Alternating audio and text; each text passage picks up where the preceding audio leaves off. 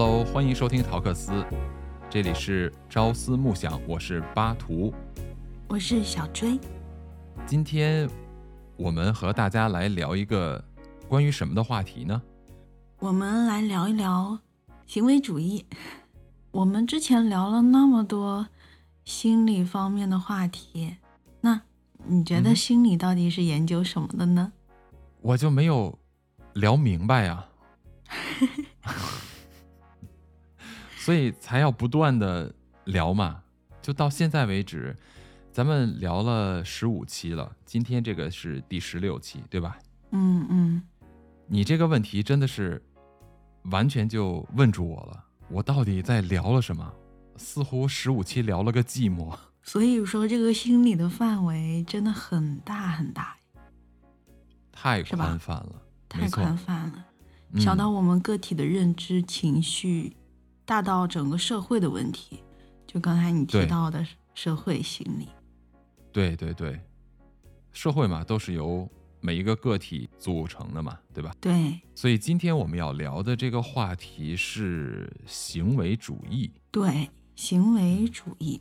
这是个什么样的一个主义？你说到行为主义，那肯定得说一下行为主义的代表人物华生了。嗯嗯，就是自己把自己家孩子都给养废了的那位。对，不得不说的一点，其实他对。心理方面的，嗯，贡献还是非常非常的突出的。对，这点我是完全同意的。我之所以上来就说了这么一句呢，其实可能是因为，在了解这个今天话题的内容的时候，我就首先先产生了一个主观的一个观点，就是我肯定不是华生的支持者，所以呢，在我看来。呃，他对自己孩子的这种实验性教育，嗯，而导致他四个孩子全部都是有不好的结果，那在我看来，其实是一个非常反人性的行为，也就是我我我是很不支持他的做法的，对。但是他的研究的方向和他的一些理论呢，我觉得里边当然有他积极的作用，一会儿详细的时候我们会聊到。我也会更多的来表达我的这些观点。嗯，那我也是，因为，嗯，我觉得拿人类来做实验，更何况是孩子呢？这本身就是违反人道的嘛。是，介于他那个年代呢，可能也没有这么，嗯，明确的划分。但是我觉得，无论是什么样的一个年代。人类和动物的有一个很重要的差别，就是伦理观嘛。所以呢，我觉得后边我们在和各位听众来详细来聊这个行为主义的时候，我们就会说到这个问题。我相信，其实很多的朋友也能够自己就体会出来，为什么它存在伦理问题，对不对？嗯嗯。那既然要说到他这个行为主义呢？我们应该先跟各位听众来简单的阐述一下他的这个研究的一个基点是什么。比如说，我们应该先来从他的呃做过的一个实验开始，好不好？嗯嗯，其实华生最经典的实验就是小阿尔伯特实验了。嗯，是一个小孩子的名字哈。啊，小孩子的名字。嗯，小阿尔伯特不是个人名吗？嗯嗯嗯嗯，对，嗯，就是刚才我们说到他拿孩子做实验嘛，他呢当时呢就是选择了一个只有九个月大的孩子，然后先给他做一些基础的情感测试，让他呢先接触一些像兔子啊、狗啊、老鼠啊这些，或者说是有这些嗯头发的这种东西。结果呢？发现这个小孩子他不怕这些有毛发的东西吧？有毛发的东西，但是呢，他不怕，而且呢，他会去用手去摸它，因为孩子那个时候是没有恐惧心理的嘛。然后后来，华生呢就把这个孩子和小白鼠放在一起，然后呢这个小白鼠，呃，这个孩子呢，他会嗯。用手去碰这个小白鼠，然后他就在他碰到的那一个瞬间，他就让他的助手用铁锤敲击那个铁棒，然后发嗯出特别刺耳的声音。这个时候，嗯。这个孩子他就会被吓到，嗯。那他就哭了嘛。然后多次这样反复的刺激以后，他每一次这个孩子只要碰到这个小白鼠，他都哦会被这个声音吓到，哭。久而久之了呢，他会对这个小白鼠就嗯是产生了这些恐惧，然后再后来，这个孩子就对所有的毛茸茸的东西，他就会产生了嗯一种害怕的心理。这个就是他实实验的一个原本。啊，我很想知道这个孩子长大以后会不会对这样毛绒的东西也产生心理阴影啊？我觉得，如果说不对他做一些其他的心理疏导的话，或者说行为干预的话，我觉得很有可能会影响到他长大以后的一个心理发展。这样用一个小婴儿期间的一个人类来做这样的实验，是不是非常的不合适啊？对，就是特别违反人道嘛。所以像这种实验法，嗯嗯，用人类做实验是特别的，嗯，不好的。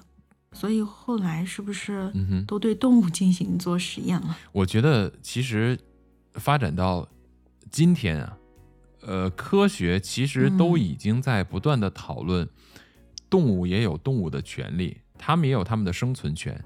所以呢，人道这个词其实慢慢的已经把它转向于啊、拓展到就是人类本身范围以外了，就是可能会把它施加到动物身上。这个其实就是嗯。我们是经常会听到的同理心，这个同理心可能是对啊、自己的，也可能是对别人的，它甚至是可以跨嗯。物种的，对吧？那嗯。佛家呢也讲一个悲悯心，悲悯心其实它是嗯。前提是先有同理心，如果没有同理心，根本就嗯不可能产生悲悯嘛。那也就是说，你你没有嗯办法意识到自己的这种感受在别人身上也会有存在，对吧？就像我们啊说，对，一个人的情商高啊，这个情商不嗯。是用来说一些油腻的话的，就不是说一个人是是吧，说话很中听啊，这个人好，情商真高。其实真不是，那个只能叫做油滑。嗯，其实是需要洞察到别人的情绪的。对我们经常会听到一些这种娱乐的报道，说某一个明星这种高情商回回答记者提问，像这种说法，我就觉得它是非常不合适的，因为完全就扭曲了这个真正的情商的概念。情商应该是嗯我能够去设想穿在别人的嗯鞋里边的感受，嗯嗯对不对？那这双嗯鞋它是舒服还是不舒服？我用我自己的脚去体会一下，然后来感知别人穿这双鞋的时候是什么样的感受，这个才叫做情商。就像你提到的，我们能够去感受别人的感受，能够站在对方的角度去感受他的感受，而不是站在我们的角度去感受感受。这个叫做情商。对，是吧就是共情能力。没错，而且这种共情能力应该是有原则、有底线的，有是非的，是的，不能说没有是非的，为了达到共情都可以。嗯，是的，这个叫油滑，这个叫没有原则，这个叫不负责任。我在我看来，它就不属于情商高。嗯那回到这个实验也是同理，呃，拿小孩子做实验这个事情，我我记得印象中我看过一个，我听说过另外一个类似的实验，它是用一只嗯狗来做实验。嗯当红灯亮起的时候，这只狗呢就会接受电击，就是一个条件反射。次数多了以后呢，只要红灯一亮，这只狗就会瑟瑟发抖，就会害怕。嗯嗯另外还有一次，呃，这是看到一个韩国的一个视频。嗯韩国这个视频呢，它是讲什么？它是说啊，有一些人啊，他们会养一些宠物，尤其是狗。那嗯这个是整个的视频呢，是以一个就是狗的行为专家做的这样的节目，他就有不同的养狗的主人，其中有一只狗啊，它是被抱养的，相当于是被收留的狗。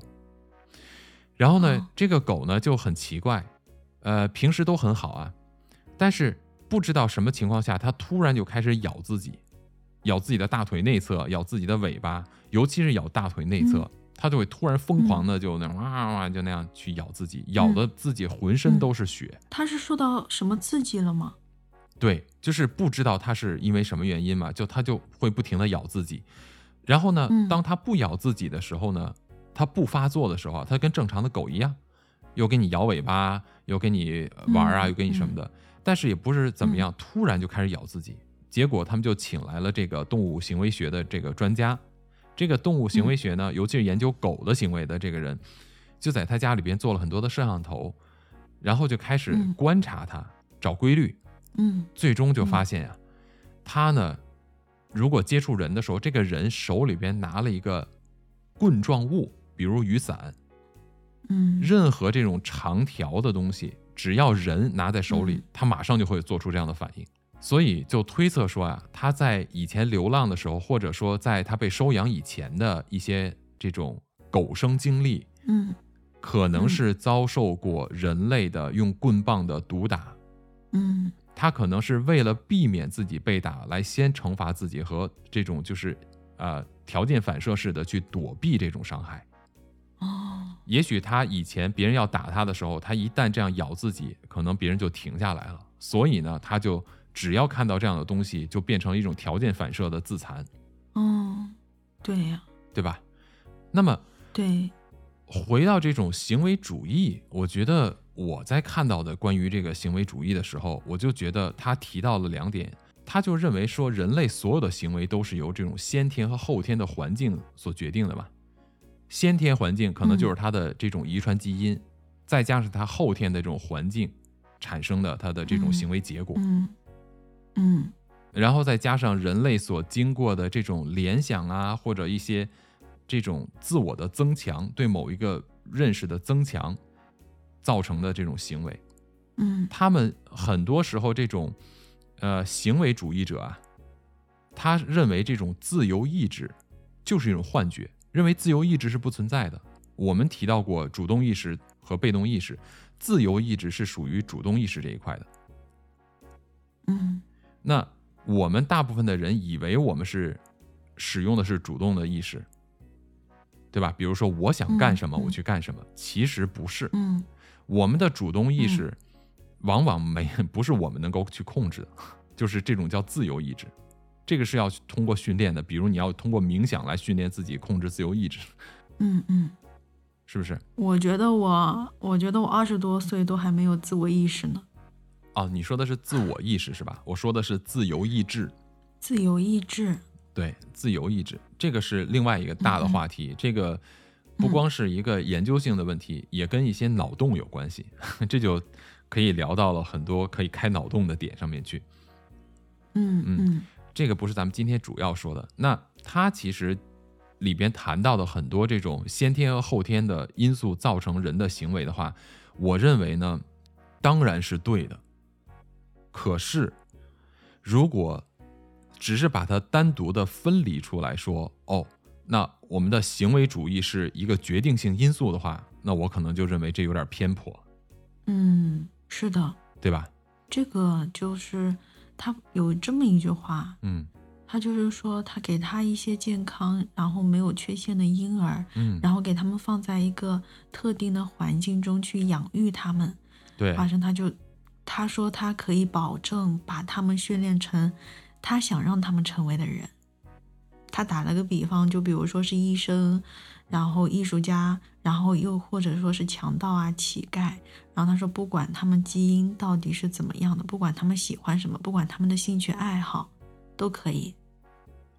我觉得，呃，华生这个人能够有这样的想法，我猜呀、应该在他的童年经历上面有一些问题吧。就是他的成长经历中发生过什么，是不是才会导致他会对这样的事情产生兴趣而去研究它呀？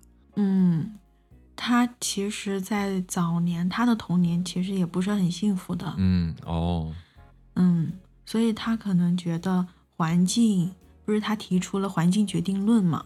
他就是觉得环境才会导致一个人的一个发展。嗯，所以在他的小时候，他的父亲呢是一个性格比较暴躁的小农场主，然后母亲呢是一位美南青信会的信徒，所以从小呢，他父母对他的管教特别的严格，所以在他小的时候产生了一种逆反的心理。嗯，导致他呢，其实当时是对宗教特别的反感的。嗯嗯嗯。后来，他的父亲在华生十三岁的时候就抛弃了家庭。嗯。然后呢，他的母亲呢就卖掉了他们的农场，然后搬到镇子里生活。嗯嗯，其实他的家庭应该是不算幸福的吧。再后来。因为他是来自偏远的乡村呢，所以他在镇子里的生活呢也并不是很幸福，就是他经常会受到同学的欺负。哦，也会有这种地域歧视是吧？对，嗯，那么他就情绪会很低落，当时的学习表现呢也不是很好，嗯哼，然后他曾经两次被捕，第一次是因为打架，第二次是是因为鸣枪，嗯哼，华生他。能够成为这样的心理学家，嗯，其实也有跟他的这种性格环境也有关系，嗯嗯，因为他小的时候比较爱打架嘛，嗯，他就形成了这种好斗的性格，嗯，所以他当他发现一些不合理的现象，他就会去想要去改变一些，嗯哼，这些现象，嗯哼，所以他对于心理学的话还是。有一些成就的，对吧？我我觉得这世界上很多东西，它是其实不能，我我不会把它说成是一个叫做两面性的问题。但是呢，它存在很多的东西，它存在有叫做双刃的感。比如说，今天他这种呃行为主，那人的这种群体或者一个人的行为，是不是跟他的？成长环境有关系，跟他的基因有关系，肯定是有的嘛。家庭因素，包括咱们之前聊过的关于这个对孩子的教养方式，嗯嗯，其实这些都会对一个人在他成年以后在行为上产生影响，这是毫无疑问的。包括人的三观、他的世界观、人生观、价值观，都会影响他的行为。嗯。那世界观、人生观、价值观又被什么影响呢？很多时候是一个人所处的这生活环境所影响。是的，对，对不对？对，就好像井底之蛙，他的世界观很窄，那是由于他的生活环境所造成的。嗯，这样的问题，其实如果能够进行研究的话，它的结论是好的。可是如果你把它很片面的用在去对人的塑造上边，它就会成为一种非常邪恶的东西。首先，我们来看一下他做的事情。你怎么可以用一个小孩子？不要说用小孩子，连连一个动物，你怎么可以为了我看到某一个观察某一个结果，我就对它进行一系列的测试，而且是可以给它造成长久的心理伤害的东西，是不是？嗯。这种东西就相当于什么？如果我从小告诉你关上灯就有鬼，那你觉得这个人难道不会惧怕黑暗吗？那肯定会啊。如果我告诉你，只要你在一个小的空间里边，就会有不好的事情发生，难道他不会出现这种幽闭恐惧吗？会，是吧？人的这种心理，有的时候是受别人的影响，有的时候是受自己的经历的影响。我们的机能都是通过不断的经历去学习，我们的这种自然的条件反射也是经验的积累嘛，最终可能会写进我们的基因里边去。有些东西很危险哦，是吧？然后，嗯嗯啊，如果你经历多了以后，就会形成一种记忆，这种记忆就会形成一种我们叫做条件反射。这种条件反射也做过多次的实验，条件反射是可以被创造出来的。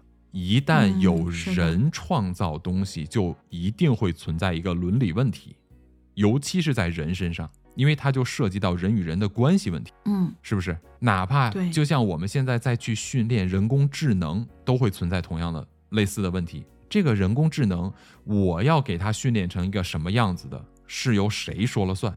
嗯它能够未来和人类建立起什么样的关系，就会存在一个伦理问题，嗯，是不是？是的，如果我们要是能够有正确的人去使用这样的东西的话，比如说在行为引导上，我知道你有一些错误的行为方式，我用好的行为来代替你错误的行为，我用另外一种条件反射来代替你一个不好的条件反射。比如说，我以前举一个个人的例子吧，我以前不是抽烟嘛，后来我不是几年前把嗯烟戒掉了嘛。嗯嗯那我相信，其实听众如果有抽烟的人的话，他应该会有一种感受。有的时候啊，你抽烟是一种条件性的反射，比如说吃完了饭，我的手自然而然就想去摸旁边的烟盒，嗯嗯。对吧？有的时候呢，嗯。你想去上厕所的时候，因为尼古丁确实可以帮助肠蠕动嘛，哦。所以当你想上厕所的时候，你可能就会想说，哦，我要抽一根烟，这样的话我可以是吧，就排得更顺畅。但是嗯这些东西它都是就自己把自己装到了一个罐子里边，就认为说我做某一件事情，我必须要关联另外一件事情，它就形成了一种这种行为上的这种反射。可是嗯如果我们想戒烟的话，我就去用另外一个条件型的反射去代替我这个条件的反射。嗯比如说，当我吃完饭以后，我原本是要去抽烟的，是不是？那我现在可能为了不去伸手，我可以选择，当我吃完饭以后，我马上站起来去刷碗，嗯就用这个条件反射去取代伸手拿烟的条件，也许就能够有帮助。嗯，是的，这就像行为矫正一样。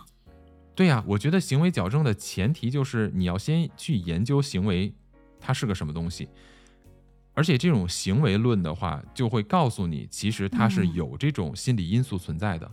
你看，呃，对，是吧？他这个就是的他就一直在讲嘛，他说他想把这个行为论啊和这个就是科学结合起来，他是认为说研究心理问题应该从科学实验的角度去进行。嗯，他主张实验，是的，是他主张实验，这个呢，我觉得实验很重要，但是实验去研究人，它就存在特别大的偏颇，因为人这个东西太复杂了，嗯，是的，对吧？人的心理他是看不见摸不着的，所以华生他觉得很难研究，他就去研究人的行为，他是非常排斥、反对去研究人的心理的，所以他好像是属于那种嗯哼，嗯非常偏激的一些观念吧。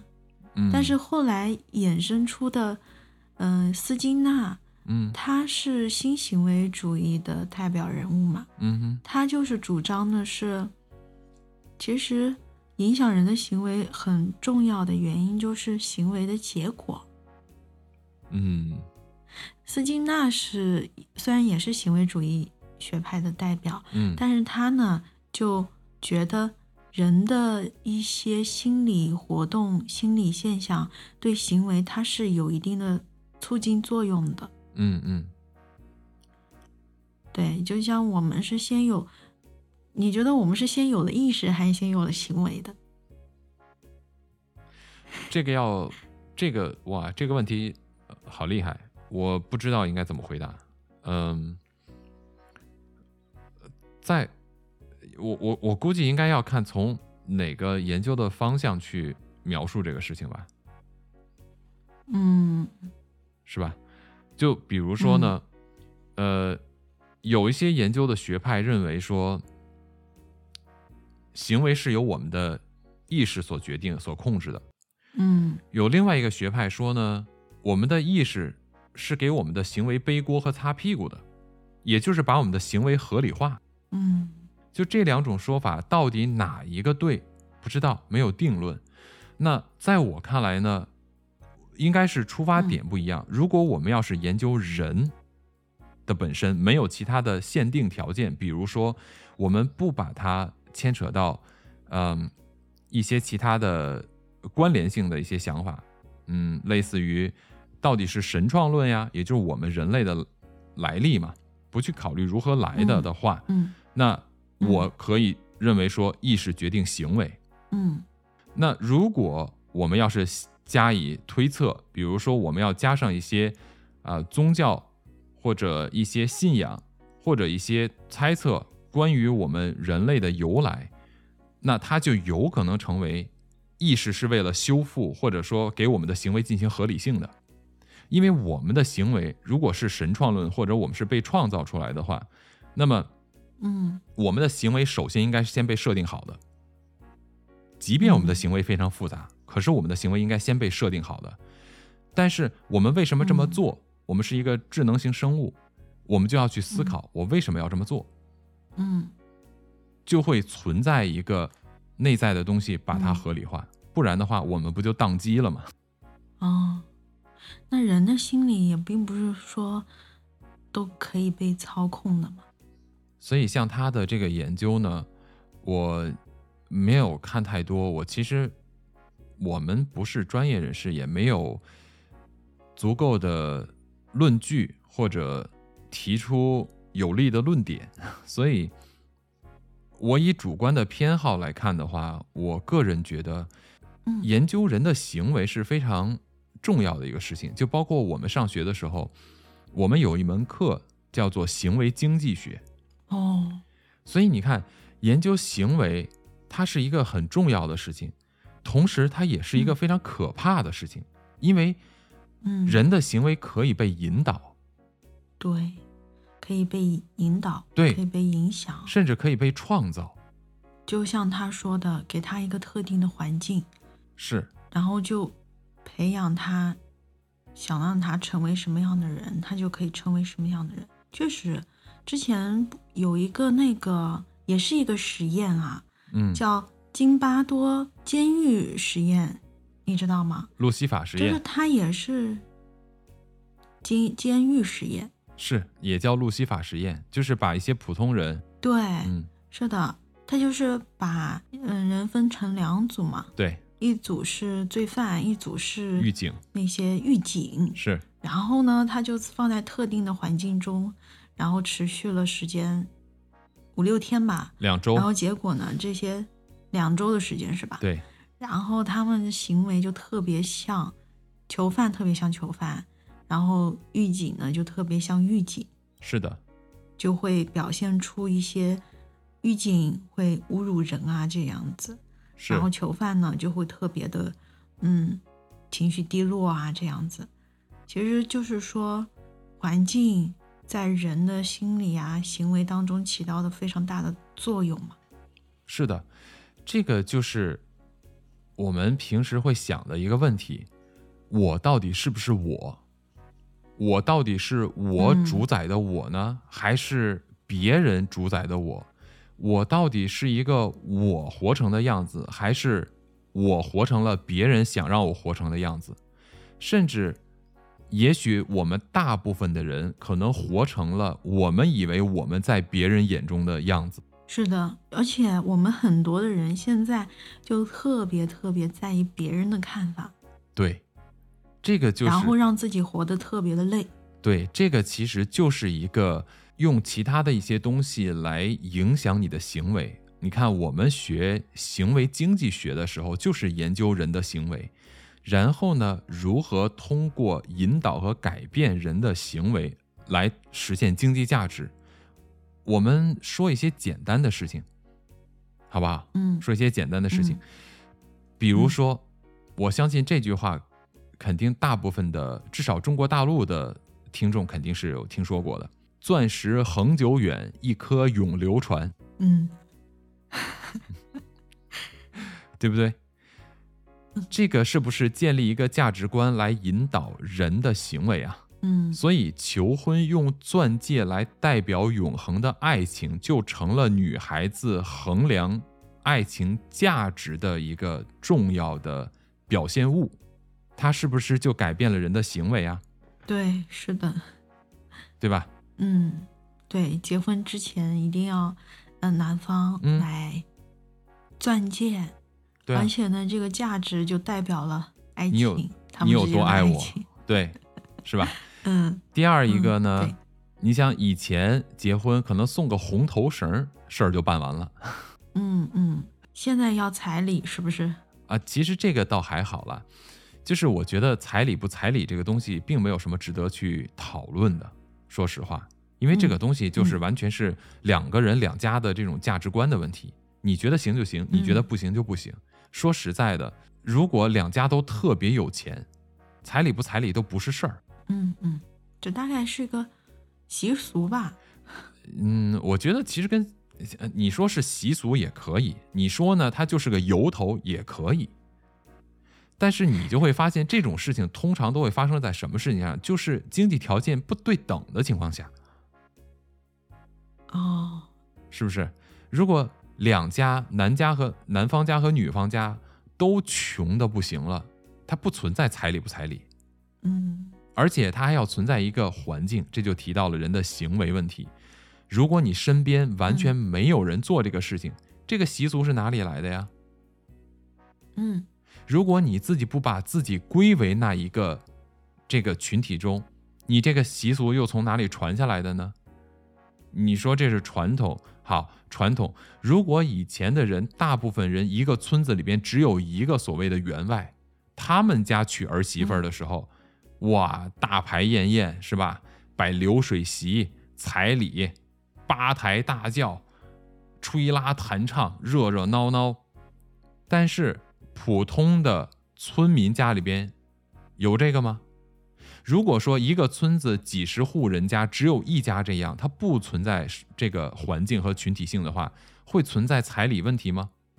可能彩礼就是一种象征，它就不存在这什么六万、八万、六十六万的问题吧，嗯嗯，对不对？所以呢，对，提到习俗啊，有的时候我们就要想一个问题：这个到底是一个借口，还是说真的是有这个东西的存在？我们把自己的这个社会角色是自己给自己装进去了呢，还是我们真的就是这样的社会角色？你真的拿自己当员外了，还是你真的觉得自己女儿嫁给员外了，嗯，对吧？有的时候不要让习俗背锅，是吧？对，不要让习俗背锅。你要是跟我讲习俗，你就得把习俗的来历和群体给我讲的明明白白的，你再告诉我这是个习俗，是吧？嗯嗯，所以呢，这个东西我觉得，嗯，就是肯定是要去较真儿一下的，要去真正的去讨论，才才会有这样的问题。我们再举第二个例子，行为可以改变人，比如说啊，而且产生经济效益，比如说智能手机的出现，它最大的问题不就是改变了人的行为吗？比如说电脑的出现，计算机的出现，它不是改变了人的行为吗？改变了人的行为，不也改变了整个人的生活方式，以至于整个社会结构了吗？嗯，对，研究心理真的可以塑造一个群体、一个社会的现象，一个改变嘛。哦，那岂止是改变一个社会啊？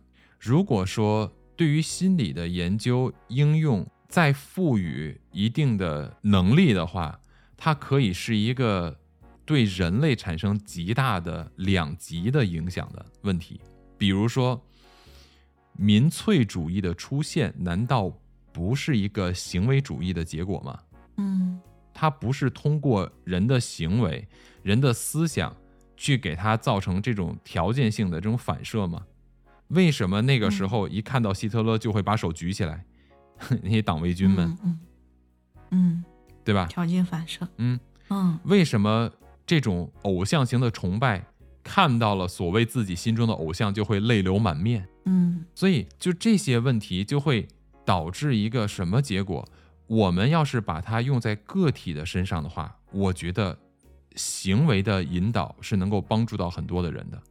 如果我们把它大范围的应用在群体上面的话，我相信它产生的负面影响可能会比正面的要更多。就举个例子，就像我们说回华生本人，刚才你提到说他曾经说过一个著名的话，就是给我几个健康的婴儿，我可以把他塑造成任何一个人，对不对？嗯他有四个孩子，没有一个孩子嗯被塑造成功了，而且全部都是不是抑郁症而死，就是有这种各种问题，酗酒啊，对吧？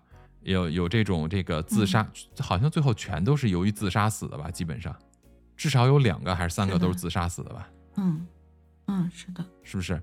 所以呢，他就是一个典型的自自以为是的这么一个想法嘛。那在我看到他这些结果之前，我就很反感他的做法的一个很主要的原因，就是他忽略了一个人是有主观意识的，这不是你能够随意控制得了的。嗯你无法嗯让一个人完全按照你的想法去生活，你没有办法做到这一点的。对，就像他研究的这个实验，后来呢，就是运用到了教育理念方面，有一些育儿的一些理念，这就出来叫什么哭声免疫法，这个就这种就是对孩子就是更加的造成不好的影响吗。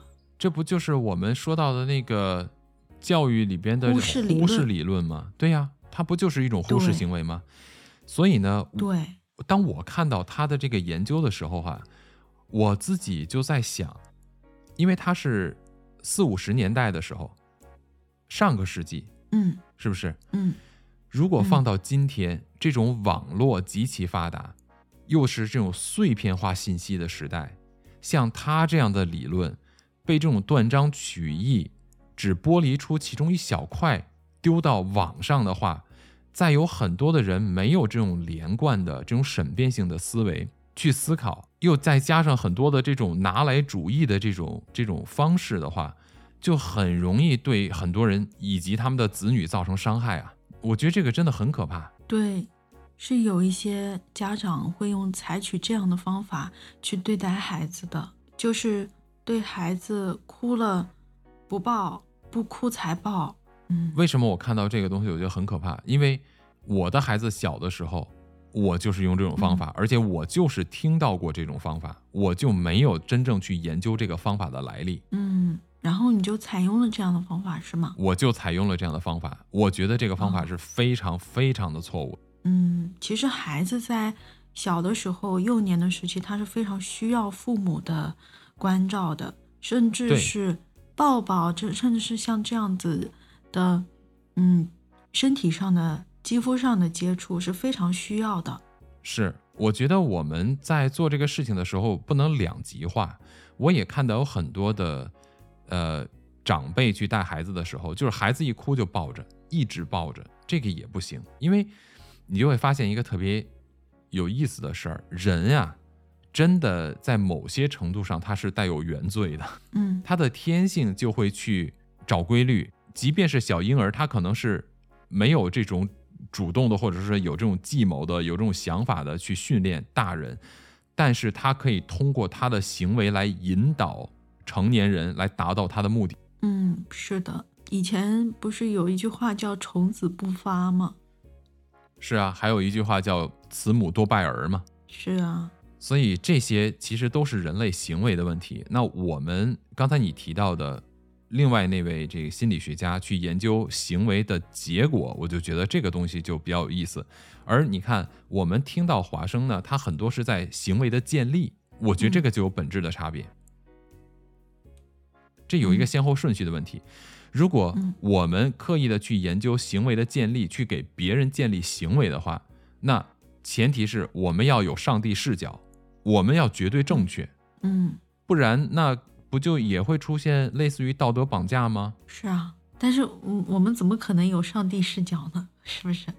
嗯哼，正确和不正确，都是人主观意识决定的，嗯哼，是吧？对，所以我觉得我们应该去研究人的行为，然后呢，看懂了人的行为以后呢，对我们自己的生活呀，可以去通过别人的行为来分析这件事情的来源，或者他为什么会去做这个事。同时，我们也可以给自己一个概念，就是这样的行为会导致什么样的结果，我们可以去观察一下，然后来警醒自己。我觉得这个挺重要的。但是如果把行为这种批量型的 去影响别人的话，这个不就成了一种控制吗？对，群体效应的话，就是控制。所以啊，我们就会发现一些这种行为研究，比如说，当你走进电梯的时候，一般的人正常情况下都是进了电梯转身面对电梯门出口，对不对？嗯，你就会看到网上有些实验，一打开门，里边所有的人都是背对着门，很多人。那这个人进去以后呢，他就会哎回头看一下，不知道怎么办，结果就会默默的也转向了另外一边。虽然他认为很奇怪，他认为这个不正确，可是由于群体的影响，我们这个也叫这个羊群效应嘛。嗯，因为这个群体的存在，所以就会导致他也这样去做。那如果个体的训练，比如说我通过这个，我不知道要说到什么程度了，但是呢，你想想看，如果说一个统治阶层通过教育去树立人的三观，然后通过影响了人的三观来给他们塑造一个模式化的行为方式，是不是很可怕？感觉像训练机器人一样。那这样的问题存不存在？我觉得我们可以在日常生活中自己来观察。我们这里没有结论，我们这里只是说有没有这种可能性。嗯，你刚才说到的那个，把一个人关在一个嗯群体里面、是吧？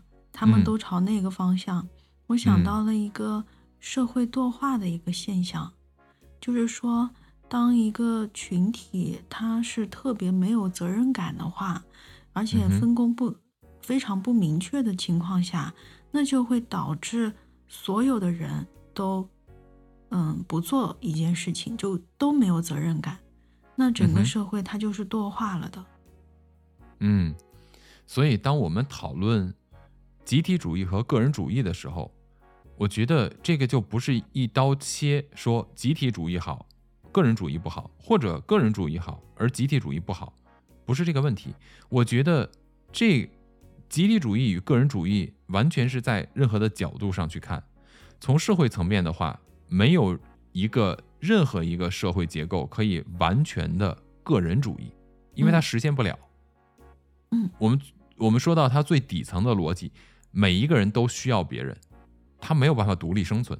对，就像那个孩子一样，他发出哭声是为什么呢？他是需要家长的照顾，需要家长的陪伴，需要家长看见他害怕，是不是？所以他哭对、来表达自己内心的一种需要。那如果说别人看不见，父母看不见，那时间长了之后，那孩子的情绪没有得到回应，就会走极端吧。我觉得，可能有一些孩子他会失去这种情绪，时间长了会自闭，或者说是还有一些孩子呢，可能就是长期陷入一种巨大的恐惧当中、愤怒当中。长大了以后，会不会对一些事情非常的喜怒无常呢？我不知道啊，会吗？我觉得可能会有这种现象吧。这个跟行为主义有有什么呃联系吗？这个就我没有太听懂这个。嗯，我说的这个就是之前不是因为这个他做的这个实验嘛，衍生出来了很多育儿的方法嘛。那如果说家长忽视了孩子的需求，忽视了孩子这样子的哭哭闹哭声的话，那不就是会导致一个孩子非常敏感吗？哦，是这个意思是吧对，？OK，所以说我们去主动的去控制一个或者塑造一个人的话，这个前提就是我们得足够完美才可以，是不是？不是啊，每个人都是不完美的，哪有什么特别完美的人啊？对啊，所以我的意思就是说，这个事情实现不了嘛，除非我们是完美的。嗯，但如果我们是完美的，那我们不就成了神了吗？至少是基督教中的神嘛。基督教，对啊，至少就是那我们就成了基督教中的神了，就不会是古希腊这种神了，嗯，对吧？古希腊中的神都是不完美的那，就是去塑造别人了。对，那个你就不是塑造别人，你就成了造物主了嘛。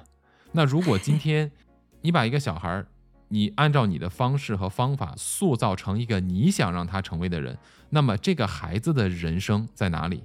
是的，对吧？对，那你不就在扮演一个造物主的角色吗？嗯，对，所以如果说这样的方式过于激进的话，就会变成一种呃邪恶的东西，这个就非常的可怕，这真的会细思极恐的。嗯，所以说心理的力量是非常强大的。所以，我们每一次聊心理方面的问题的时候，都会让我睡不着觉嘛。哦，对，这是为什么昨天我又失眠了。嗯，确实人特别复杂，人的意识也是。所以我们在最后的时候，其实可以总结一下，为什么呃对他的这个实验有很多的批评的声音。至少在我的角度上啊、我对他的这个实验以及他的一些做法，我是呃不没有办法去认同和支持的。那行为主义其实如果各位要是有兴趣的话，也可以多去看一下他的研究和他的一些方向，尤其是在其他的一些学科的交织的层面上，包括从科学的角度啊，包括从哲学的角度啊，大家都可以自己再更多的去了解一下。而我这一点单独说，就是对于他的实验以及他的做法上，那我个人觉得，他首先的实验完全忽略了一个人自主的一个动机和自我意识。嗯每一个人他是有自己的动机的，他是有自己的思维的，他不是一个程序化的，你没有办法给它输入指令。如果你能够给人类输入指令，那还是那句话，你是造物主，就把自己放到了一个神的角色上，这个是肯定是嗯做不到的。嗯嗯，第二一点呢，它大部分的实验是以动物和人类做对比的，这是不可以的。嗯就像我刚才提到的，你用一只狗做实验，一闪红灯它就受电击，一闪红灯它就受电击，那它就会害怕红灯，嗯。实现这种条件反射。可是嗯。你是没有办法把它放到人的身上的，因为即便现在在短时间内，你可以通过某一些事情来给它造成一定的条件反射，可是人啊，他是可以观察的，他是可以总结规律的，他是可以打破这个反射的，他是可以进行自我修复和训练的。嗯到目前为止，除了真正的洗脑，没有办法完全改变一个人或者让他形成条件反射。这种洗脑基本上就是，呃就很可怕了嘛。他可以通过，比如说，嗯、比如通过这个就是呃催眠，来改整个改变你大脑的这个看待问题的角度，对吧？嗯也可以通过这种建立你的这种，嗯，一些观念，嗯。来彻底改变你的行为以及你对事物的认知，甚至你根本就不知道你在想什么，嗯。是不是？但这种嗯。通常情况下是很难做的，至少没有办法以一个个体的情况出现，这个需要更强大的力量，比如说政府力量。嗯。嗯，第三呢，我觉得他忽略了，就是刚才咱们提到为什么说有政府力量，他忽略的就是社会中的互动性。嗯你不是独立存在的呀！我养一个孩子，我塑造他，我把他丢到一个完全排除其他人类活动的一个屋子里面去，这样的情况有没有存在？